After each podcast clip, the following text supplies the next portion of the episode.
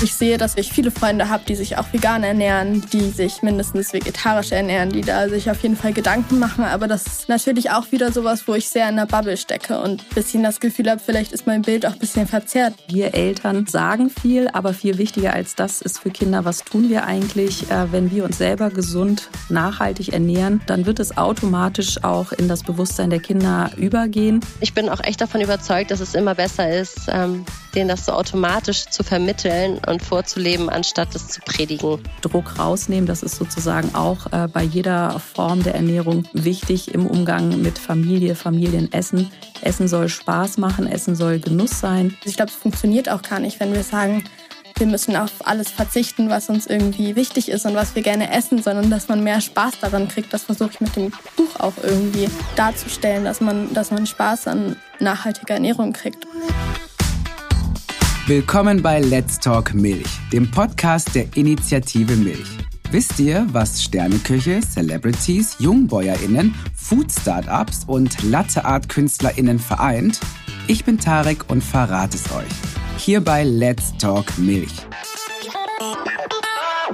Wenn wir das mit dem Klimaschutz wirklich ernst nehmen, dann müssen wir auch darauf achten, was auf unseren Tellern landet.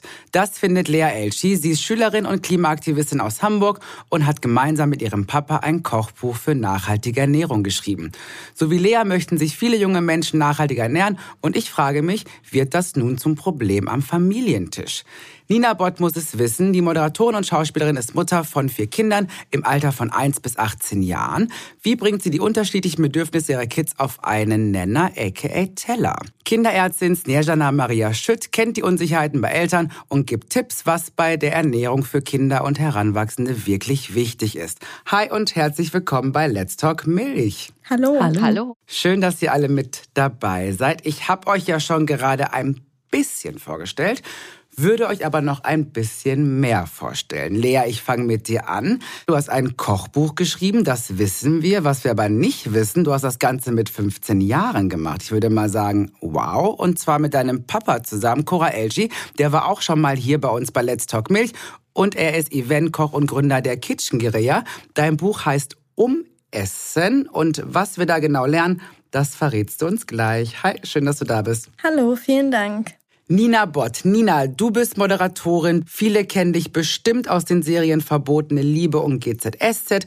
Du bist vierfache Mutter. Also wenn jemand weiß, was auf den Teller gehört, dann bist das ja wohl du. Schön, dass du heute da bist.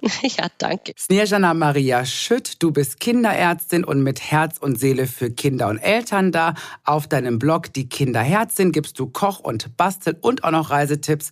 Und du hast mal gesagt, das meiste über Kinder hast du von deinen zwei Söhnen gelernt. Das stimmt. Hallo. Schön, dass auch du heute da bist. Wir fangen an mit einer Einstiegsfrage. Und zwar möchte ich von euch gerne wissen, was habt ihr als Kinder am allerliebsten gegessen und welche Rolle haben dabei Milchprodukte gespielt?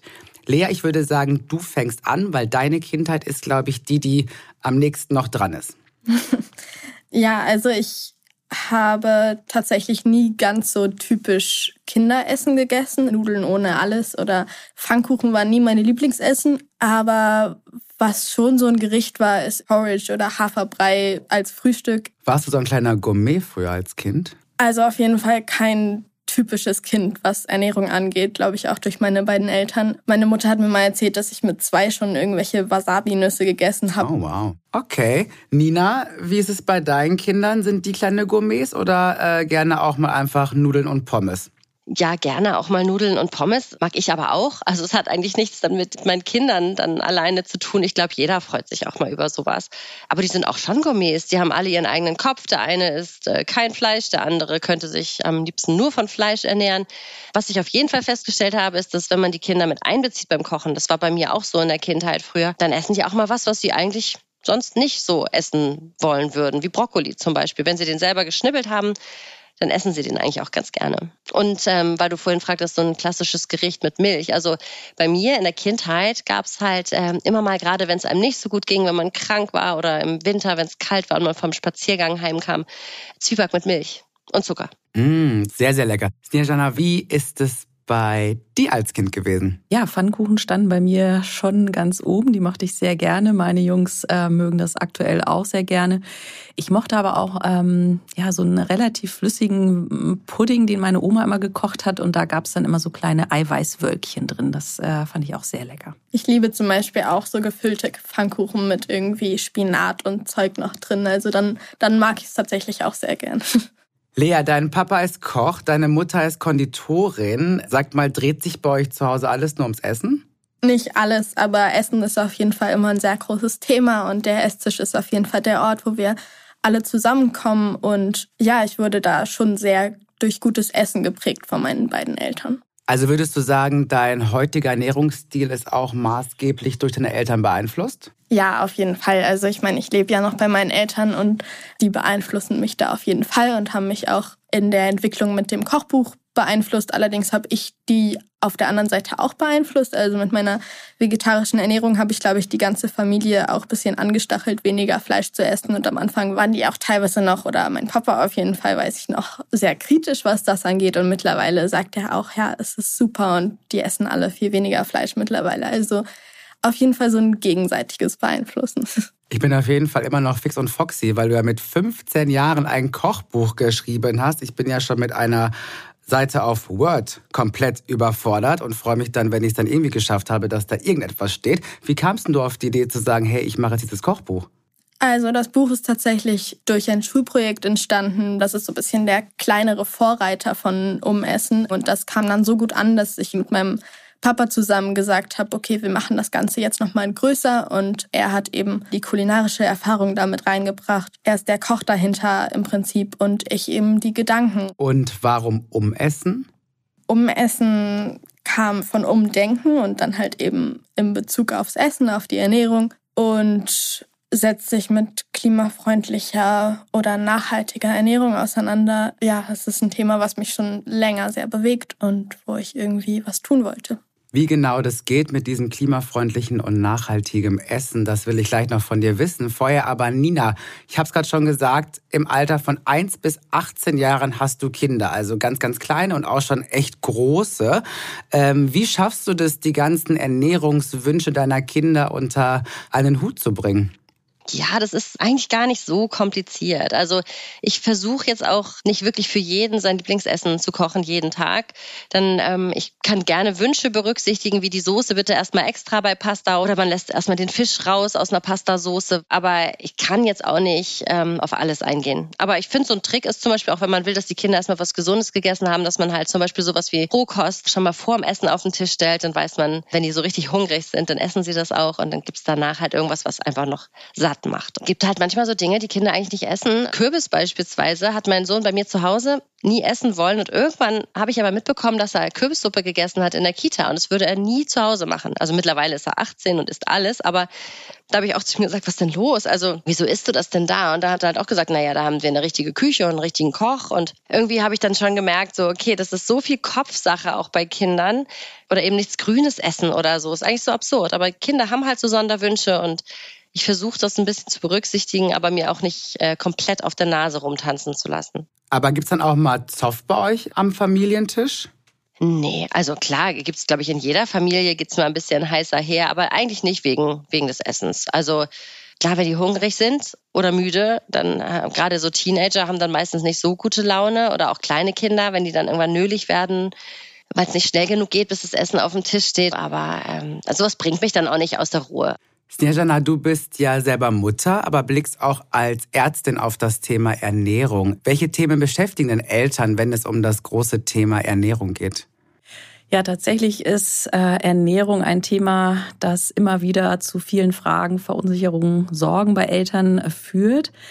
Dabei könnte es theoretisch eigentlich so einfach sein, denn jeder von uns ist auf die Zufuhr von Nahrung angewiesen. Unser Körper kann viele Nährstoffe nicht selber herstellen. Wir brauchen Nahrung ähm, für die Funktion unserer Körperzellen. Wir brauchen Energieträger. Äh, wir brauchen Flüssigkeit. All das gilt für uns alle. Und dennoch ist es dann in der praktischen Umsetzung nicht immer so einfach, wie es scheint, insbesondere dann, wenn wir Eltern die Verantwortung für das gesunde Aufwachsen oder das Wachstum unserer Kinder haben spätestens dann äh, merken wir, dass Ernährung einfach auch vielen verschiedenen Faktoren unterliegt. Wir haben gesellschaftliche Einflüsse, wir haben kulturelle, religiöse Unterschiede. Wir haben auch natürlich einen anderen Zugriff auf Nahrung. Es gibt weltweit, äh, merken wir jetzt natürlich große Unterschiede und entsprechend natürlich auch ganz unterschiedliche Sorgen. Aber natürlich machen sich Eltern viele Sorgen um das Wachstum ihrer Kinder. Und ich denke, dass es da ganz wichtig ist, dass wir Eltern unterstützen und eben beratend zur Seite stehen und dabei auch immer wieder berücksichtigen, dass es altersspezifische Bedürfnisse gibt, dass es einen anderen Stoffwechsel und Nährstoffbedarf bei Säuglingen gibt, zum Beispiel als bei Schulkindern oder Jugendlichen. All das müssen wir im Kontext Ernährung sehen. Und natürlich ist das Ziel, immer möglichst eine gesunde Ernährung mit allen Bestandteilen anzubieten, damit eben Kinder dann auch entsprechend gesund aufwachsen können. Merkst du einen Unterschied zwischen dem, was Kinder und Jugendliche heute essen und was früher gegessen wurde? Ja, das äh, denke ich ist auf jeden Fall spürbar. Ich bin ja Anfang der 70er Jahre geboren und da hatte Ernährung äh, ja, lief anders ab. Man hatte andere Lebensmittel auf dem Tisch und glücklicherweise sind wir eben jetzt zunehmend in einer Situation, wo wir uns Gedanken um das Thema Ernährung machen. Wo kommt äh, unsere Nahrung her? Lea hat es ja so schön verdeutlicht, dass wir umdenken müssen aufgrund verschiedener Aspekte und insbesondere auch beim Thema Ernährung an sich. Und ja, Kinder und Jugendliche ernähren sich anders. Es gibt auch da altersspezifische Unterschiede, aber wir können sagen, dass das Thema Ernährung sich in alle Richtungen entwickelt und wir, was den kinderärztlichen Bereich anbelangt, leider auch sehen, dass das Thema Übergewicht zunehmend eine Rolle spielt. Jedes sechste Kind in Deutschland ist übergewichtig und wir haben eben auch da viele Einflüsse, die da eine Rolle spielen. Lea, wie schaut's bei deinen Freundinnen aus? Ich meine, du hast jetzt ein Kochbuch geschrieben, das heißt, du beschäftigst dich auf jeden Fall mit dem Thema Nachhaltigkeit, Klimafreundlichkeit. Wie ist es in deinem Freundinnenkreis? Also das ist auf jeden Fall was, was immer mehr zum Trend wird, beziehungsweise zum Thema einfach und was, glaube ich, vor allem die junge Generation irgendwie mehr beschäftigt, weil man wirklich merkt, also erstmal ist Essen was, was ein Teil von dem Leben von uns allen ist, was wir alle brauchen und was einen riesen Einfluss auf den Klimawandel und andersrum hat. Und ich sehe das auf jeden Fall bei meinen Freundesgruppen, dass da auch sehr viel passiert. Also, dass ich viele Freunde habe, die sich auch vegan ernähren, die sich mindestens vegetarisch ernähren, die da sich auf jeden Fall Gedanken machen. Aber das ist natürlich auch wieder sowas, wo ich sehr in der Bubble stecke und bisschen das Gefühl habe, vielleicht ist mein Bild auch ein bisschen verzerrt. Ich weiß nicht, wie das wirklich insgesamt ist. Ich habe das Gefühl, es ist immer noch zu wenig Thema und am Ende es passiert was, aber ich habe trotzdem das Gefühl, es muss viel mehr passieren. Und sag mal, warum hast du irgendwann gesagt, hey, ich möchte gerne Veggie leben? Ich glaube, ich bin jetzt seit fünf Jahren Vegetarierin und ich habe ungefähr mit elf oder so habe ich mich immer mehr mit dem Thema Massentierhaltung und auch Klimawandel irgendwie auseinandergesetzt. Aber es war am Anfang schon noch mehr diese Tierhaltung, ähm, wo ich Bücher gelesen habe, Dokumentationen geguckt habe und Bilder gesehen habe, wo ich irgendwie gesagt habe, dass ich das nicht unterstützen kann. Und dann habe ich irgendwann gesagt, okay, ich bin jetzt Vegetarierin, bin aber eigentlich auch immer noch Flexitarierin. Und zwar, weil ich einmal im Jahr Fleisch esse an meinem Geburtstag. Es gibt Wildschwein aus der Region, wo ich irgendwie wirklich sagen kann, so, das ist gut. Ich weiß, ähm, das ist die beste Form, Fleisch zu essen. Und ich glaube, so ein Umgang damit ist sehr wichtig, dass man es irgendwie mehr zelebriert und dass es weniger diese, diese Masse ist. Jetzt heißt ja unser Podcast Let's Talk Milch. Nina, wie schaut's bei euch aus? Welche Rolle spielen denn Milchprodukte bei deiner Familie? Auch eigentlich eine große. Also für mich auch tatsächlich. Also so, ich weiß nicht, so einen schönen Milchkaffee am Morgen mit ganz viel Milchschaum oder so. Das kann ich mir wirklich, oder das mag ich mit Hafermilch beispielsweise gar nicht. Wobei wir auch immer Hafermilch hier haben. Also ich biete das schon alles an, ich zeige den Alternativen, aber da tue ich mich selber manchmal auch schwer. Ist ja auch immer so ein bisschen eine Frage, wie man selber groß geworden ist. Und ähm, ich glaube, dass es für meine Kinder viel einfacher ist, weil die lernen so viele tolle Sachen kennen, so viele mögliche Alternativen. Und ich bin halt auch Ende der 70er geboren und bei uns wurde halt nicht so viel über Nachhaltigkeit nachgedacht. Wir hatten halt auch bei einem Picknick immer so Plastikteller und Stroh Strohhalme, immer wenn man irgendwo essen war. Und ich bin echt froh, dass da in so vielen Bereichen umgedacht wird und dass es da jetzt Alternativen gibt. Ich glaube, es ist auch wichtig für Kinder, dass sie eben Milchprodukte zu sich nehmen. Und auf Käse beispielsweise könnte ich äh, zu allerletzt verzichten, glaube ich, wenn wir bei Milchprodukten sind. Und auf Butter gehört für mich dazu. Trotzdem versuche ich, das auch im Blick zu behalten und ja, dieser übermäßige Konsum von Fleisch und Milch und so weiter, wie es das früher gab, als ich klein war, das gibt es bei uns nicht. Snejana, welche Rolle spielen Milchprodukte bei dir? Also zu Hause im privaten Umfeld ähm, haben wir eine Mischkost. Äh, das heißt, es gibt von allem etwas, alles ist mit dabei. Äh, jeder hat natürlich auch bei uns unterschiedliche Vorlieben. Und ja, bei mir ist es so wie bei Nina, der Milchschaum im Kaffee, äh, das ist sozusagen mein Beginn des Tages. Und ansonsten bin ich da ähm, eigentlich relativ offen. Aber genauso wie Lea es auch sagte, wir müssen einfach umdenken und zumindest die Lebensmittel einfach auch mehr äh, schätzen lernen. Und allein dadurch kann sich vieles äh, ändern und bewegen. Und auch im beruflichen Umfeld sehe ich, dass das Thema Milch, Milchprodukte, nachhaltige Ernährung auch bei Jugendlichen, jungen Erwachsenen eine zunehmend große Rolle spielen. Und ich denke, da können wir durchaus mitdenken und umdenken. Und ich finde das eigentlich einen ganz guten Trend, sich darüber Gedanken zu machen. Und sag mal, Lea, äh, bei dir im Kochbuch, welche Rolle spielen da Milchprodukte?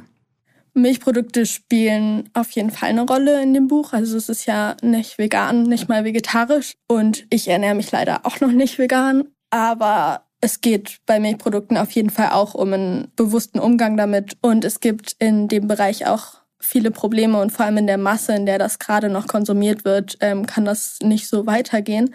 Deswegen würde ich sagen, es ist super wichtig, dass man guckt, wo das herkommt und das in Maßen konsumiert wird. Und das mache ich auch irgendwie, dass ich es auf jeden Fall aus biologischer Haltung esse und trinke, aber dass man eben einen Umgang damit findet und nicht einfach nur konsumiert ohne Grenzen.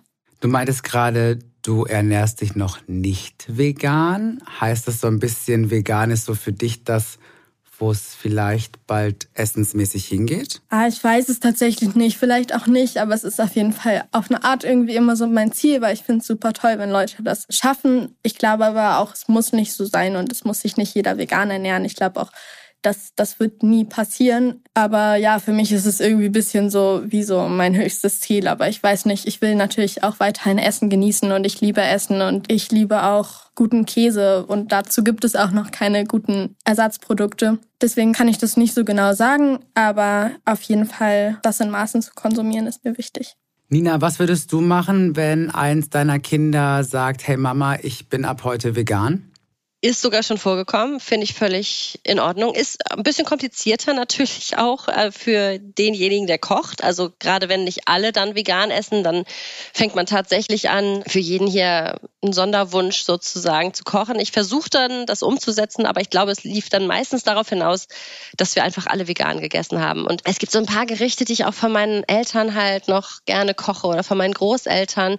Und für mich hat es auch was mit Tradition und so zu tun. Und das geht dann so ein bisschen verloren. Dann fängt man halt tatsächlich an, einfach nur noch neue Gerichte zu kochen, weil ich finde es schwierig, das zu ersetzen. Wenn da eigentlich Butter drin ist, das schmeckt halt anders mit einer pflanzlichen Margarine oder so. Also manchmal vermisse ich das dann halt, wenn ich halt hier zu lange vegan koche, dann fehlt mir so das, was ich selber aus meiner Kindheit gegessen habe. Aber ich versuche darauf einzugehen und ich würde das immer unterstützen.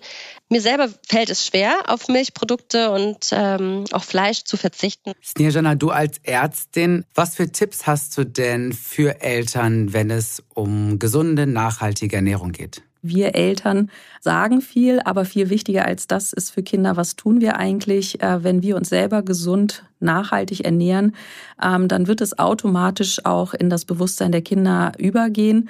Kinder sind offen, sind empathisch, das heißt, es wird alles Einfluss nehmen, vielleicht nicht gleich morgen oder übermorgen, aber langfristig schon. Und Eltern müssen vielleicht auch so ein bisschen darüber sich klar machen, dass es einfach auch ganz spezielle Entwicklungsphasen bei Kindern äh, gibt. Das heißt, in den ersten Jahren sind sie meistens sehr offen, sehr neugierig, wollen alles ausprobieren, mit allen Sinnen erkunden. Und dann gibt es eben äh, so mit Beginn der Autonomiephase eigentlich eben auch ganz normalerweise eben auch eine Phase, wo Kinder dann plötzlich äh, Lebensmittel ablehnen, nicht mehr mögen das führt natürlich zu einer Verunsicherung der Eltern, weil sie sagen, mein Kind hat doch gerade eben, gerade mochtest du das noch und jetzt plötzlich nicht. Je offener man hier ist und je entspannter, je weniger Druck man aufbaut, umso leichter ist es. Und wie Nina schon sagte, dass man einfach ein buntes Angebot hat, Kindern das anbietet und eben entsprechend äh, sie ihre Erfahrungen machen lässt. Das ist eigentlich meistens ein ganz guter Weg. Was rätst du Eltern, wenn sie Kinder zu Hause haben, die sagen, hey, ich möchte jetzt gerne vegan leben oder hey, ich möchte jetzt gerne vegetarisch leben? Also grundsätzlich rate ich Eltern in so einer Situation natürlich immer zu einer Offenheit, zum Dialog, äh, denn wir können sicherlich von allen Ernährungsformen viel lernen und auch von diesem nachhaltigen Aspekt uns natürlich, ja, sage ich mal, für alle Ernährungsweisen etwas abschneiden und äh, das, sage ich mal, im Fokus behalten. Natürlich ist es wichtig aus ärztlicher Sicht, dass wir natürlich beachten müssen, dass es altersspezifische Unterschiede gibt, dass eben Schulkinder einen anderen Nährstoffbedarf und Stoffwechsel haben als Jugendliche. Aber tatsächlich äh, gerade Jugendliche und junge Erwachsene haben eben schon den Trend, äh, sage ich mal, aufgenommen und sind dabei, umzudenken und umzuessen. Und äh, umso wichtiger ist es dann natürlich, dass wir entsprechend fachlich beraten, uns vielleicht auch selber besser noch informieren. Die Trends und die Veränderungen sind schneller als die medizinischen Empfehlungen dazu. Das heißt, ich würde auf jeden Fall sagen, dass es wichtig ist, dass man meistens muss man dann, so wie Nina sagt, man muss selber sich erstmal in das Thema einarbeiten, man muss sich informieren, man muss schauen, wie koche ich das jetzt, wie setze ich das im Alltag um, was muss ich beachten und sich dann äh, gerne eben auch äh, fachlichen Rat holen, kinderärztlich oder eben auch in spezielle Ernährungsberatung, damit man die Nährstoffe, die tatsächlich essentiell sind, übrigens in jeder Ernährungsform. Wir haben natürlich einige, wenn man spezielle Nahrungsmittel weglässt, ist vielleicht das Risiko eines Nährstoffmangels höher, aber man kann auch nicht voraussetzen, dass, sage ich mal, jemand, der sich fleischhaltig ernährt, die können genauso auch einen Eisenmangel haben. Und deswegen ist es wichtig, dass wir überall eben diese ganz besonderen Lebensphasen im Visier haben, äh, beziehungsweise im Fokus äh, betrachten und dass wir dann entsprechend auch kontrollieren, gibt es einen Mangel und wie kann ich ihn bestmöglich ausgleichen und Druck rausnehmen. Das ist sozusagen auch bei jeder Form der Ernährung wichtig im Umgang mit Familie, Familienessen. Essen soll Spaß machen, Essen soll Genuss sein. Und je weniger Druck wir aufbauen, je weniger starr vielleicht auch wir Eltern oder Ärzte an bestimmten Formen festhalten, umso leichter wird es eben in den Dialog zu kommen und eben auch zukünftig umzudenken. Denn das müssen wir auf jeden Fall machen. Zukunft ist ein tolles Stichwort. Lasst uns doch gemeinsam in die Zukunft blicken und uns gemeinsam überlegen, wie schaut denn die Ernährung der Zukunft aus? Was sollten, dürfen, müssen wir oder müssen wir nicht mehr essen, wenn es um eine klimafreundliche und nachhaltige Ernährung geht? Denn die ist uns ja da sind wir uns einig, allen wichtig. Lea, da du die Zukunft bist, darfst du anfangen. Also ich glaube, erstmal ist es wichtig, dass das Wort dürfen da nicht so richtig vorkommt oder beziehungsweise dass so ein bisschen aus dieser Motivation auch passiert, wir, wir sollten was tun, weil das einfach sonst nicht weiter funktioniert und weil die Zukunft wirklich auf dem Spiel steht. Und dass da so ein Umdenken stattfindet, einfach gesamtgesellschaftlich, aber das passiert ja auch. Tierhaltung ist einfach auf einem Level und in solchen Massen, dass es nicht funktioniert und dass man da irgendwie wieder einen Schritt zurückgeht. Und ich glaube, es funktioniert auch gar nicht, wenn wir sagen, wir müssen auf alles verzichten, was uns irgendwie wichtig ist und was wir gerne essen, sondern dass man mehr Spaß daran kriegt. Das versuche ich mit dem Buch auch irgendwie darzustellen, dass man Spaß an nachhaltiger Ernährung kriegt und dass es super tolle Dinge gibt, die wir ohne Fleisch und tierische Produkte und ähm, auch saisonal und regional. Das sind auch zwei Stichpunkte, die irgendwie da wichtig sind, dass wir das so ein bisschen mit mehr Freude gestalten können. Ja, das wären so ein bisschen meine Visionen und ich hoffe, wir kriegen das hin und ich bin mir aber sicher, dass, dass wenn man daran glaubt, also irgendwie muss man daran glauben, dass es auch wirklich passiert. Nina, wie schauen deine Visionen aus? Ja, also sehe ich alles ganz genau so, aber so im Kleinen, auch in der Familie gibt's ja auch Dinge, nicht nur gesellschaftlich, sondern auch, ich finde es auch ganz wichtig, seinen Kindern irgendwie sowas vorzuleben, wie dass man auch Reste aufisst oder so. Also es geht ja auch um das Haushalten mit Ressourcen und so. Und das ist auch zu Hause so, ne? Wenn man halt irgendwie vom Vortag noch eine Menge übrig hat, dann wird's halt am nächsten Tag gegessen. Also das lebt man seinen Kindern vor und ich bin auch echt davon überzeugt, dass es immer besser ist, denen das so automatisch zu vermitteln und vorzuleben, anstatt es zu predigen. Wir haben auch bei uns im Garten für die Kinder so ein Gemüsebeet. Klar, davon werden wir jetzt nicht wochenlang satt, aber ich finde es auch toll, den Kindern zu vermitteln, wo das alles herkommt. Und wir haben so eine Gemüsekiste, die hier nach Hause geliefert wird und da ist dann halt auch irgendwie sind saisonale Produkte drin. Dann lernen die halt auch unterschiedliche Arten von Gemüse kennen und finden das mega interessant und wollen das probieren. So innerhalb der Familie muss man halt einfach gucken, wie man so seinen Weg findet und keiner muss perfekt sein. Aber sag mal, Stichwort saisonal, was machst du, wenn dann in der Kiste äh, Sachen drin sind, auf die deine Kinder gar keine Lust haben, wie jetzt zum Beispiel Kürbis? Bei uns gibt es eigentlich auch so ein bisschen so eine Regel, dass man es zumindest probiert. Und äh, wenn sie sich weigern, finden sie es natürlich auch super spannend, sonst, äh, wenn sie einfach beim Kochen dabei sind. Also da essen die wirklich manchmal so Dinge, wo ich nie erwartet hätte, dass sie das essen. Also ich finde es wichtig, sie mit einzubeziehen. Und es gibt ja auch nicht nur Kürbis. Also gibt ja Kürbissuppe, man kann den rösten, man kann den auch verstecken in Tortellini oder so. Snejana, wie schaut die Ernährung von morgen für dich aus? Für mich schaut sie immer noch bunt und abwechslungsreich aus und ähm, ich denke, dass wir grundsätzlich eben tatsächlich gesunde Ernährung, nachhaltige Ernährung nicht unbedingt als Verzicht äh, betrachten sollten, müssten, sondern tatsächlich auch als eine gute Chance, nicht nur aus Umwelt- und Tierschutzperspektive, sondern auch für unsere eigene Gesundheit und Ernährung ist somit weiterhin ein ganz wichtiger, eigentlich toller Bereich. Hey, vielen Dank an euch drei, dass ihr heute mit dabei wart. Vielen Dank an euch fürs Zuhören. Das war mittlerweile schon die zehnte Folge von Let's Talk Milch. Und falls ihr eine verpasst habt, dann checkt doch sehr gerne die anderen Folgen aus. Viel Spaß dabei. Ciao, ciao. Tschüss, vielen Dank. Tschüss. Tschüss. Das war Let's Talk Milch. Schön, dass ihr zugehört habt. Und jetzt seid ihr gefragt.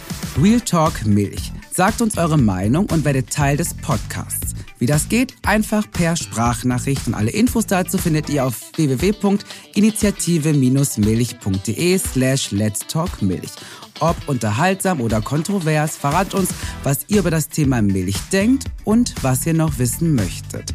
Eine Auswahl eurer Nachrichten und Fragen bauen wir dann in die nächste Folge ein. Und den Link findet ihr in den Show Notes. Viel Spaß, euer Tarek.